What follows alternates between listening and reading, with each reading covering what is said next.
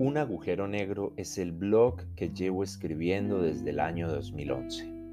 Es uno de mis tantos proyectos para tratar de entenderlo todo y para tratar de entenderme a mí.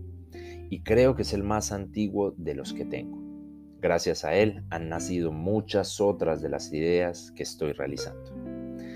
En este blog comencé a escribir sobre películas, libros, tecnología, política y sobre casi cualquier cosa que se me ocurría pero poco a poco fue tomando un aire más personal e íntimo.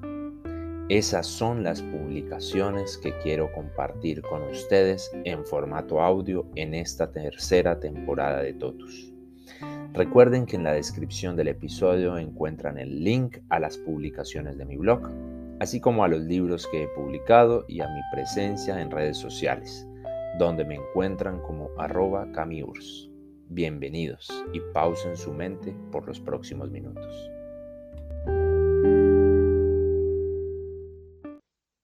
Estos posts fueron escritos entre el año 2016 y 2017. ¿Cuánto tiempo se requiere para aprender una actividad? ¿Para realizar con maestría alguna acción?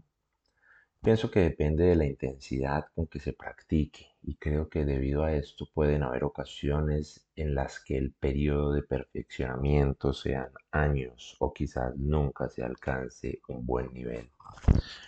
¿Por qué lo digo? Mi opinión se basa en la observación, en una crítica, en una observación crítica y desesperada de una actividad diaria y sencilla, entre comillas, que todos realizamos a diario, escribir.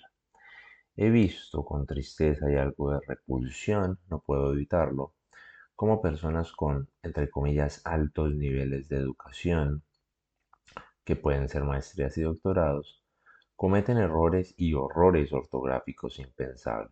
Y yendo un poco más allá de la correcta forma de escribir, cuando he tenido la oportunidad, desafortunada e incómoda a veces, de leer algo escrito por ellos, me he percatado de la pobre manera de expresar y transmitir sus ideas, llegando al límite incluso de mi incomprensión del texto. Por este motivo me pregunto, ¿cómo aprobaron tantos niveles escolares y académicos con esa forma de pensar?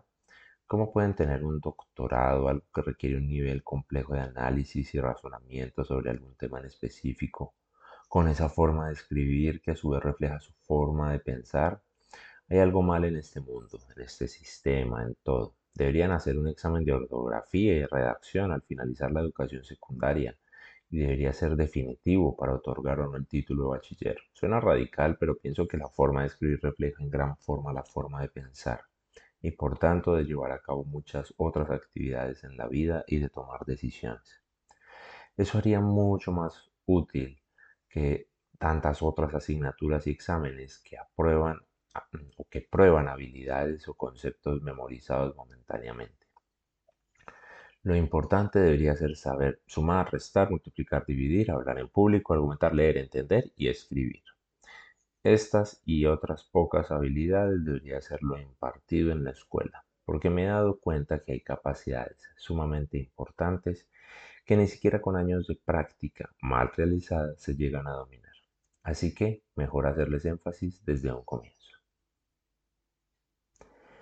Nunca me dijeron yo fuera en el colegio o en la universidad, abro comillas, mírense los unos a los otros, miren a su alrededor, conózcanse, pues es muy probable que pasen mucho tiempo juntos y eso los va a marcar. Hagan un buen ambiente, cultiven buenas relaciones entre ustedes, pues en el futuro es posible que trabajen juntos.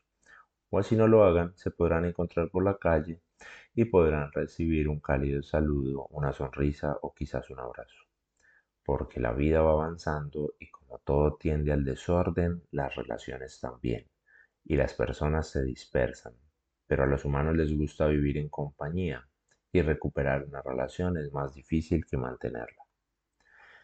Cierro comillas, nada, nunca. Hoy me pongo a pensar en lo que hacen quienes fueron hace ya tiempo mis compañeros de colegio y me sorprenden los giros que da la vida en este caso para bien.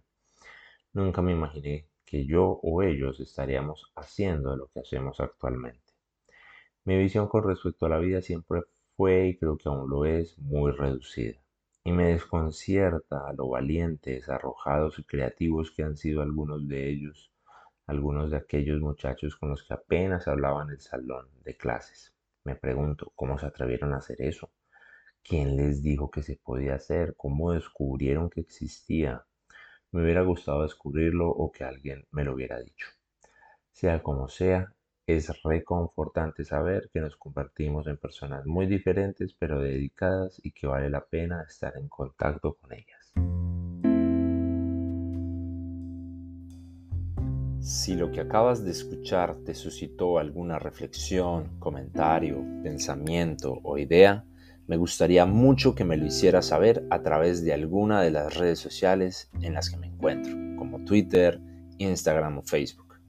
También compartir o recomendar este episodio o mi podcast me sería de gran ayuda para poder seguir dando rienda suelta a mi imaginación en cualquier formato, texto, audio, fotografía, video o ilustración.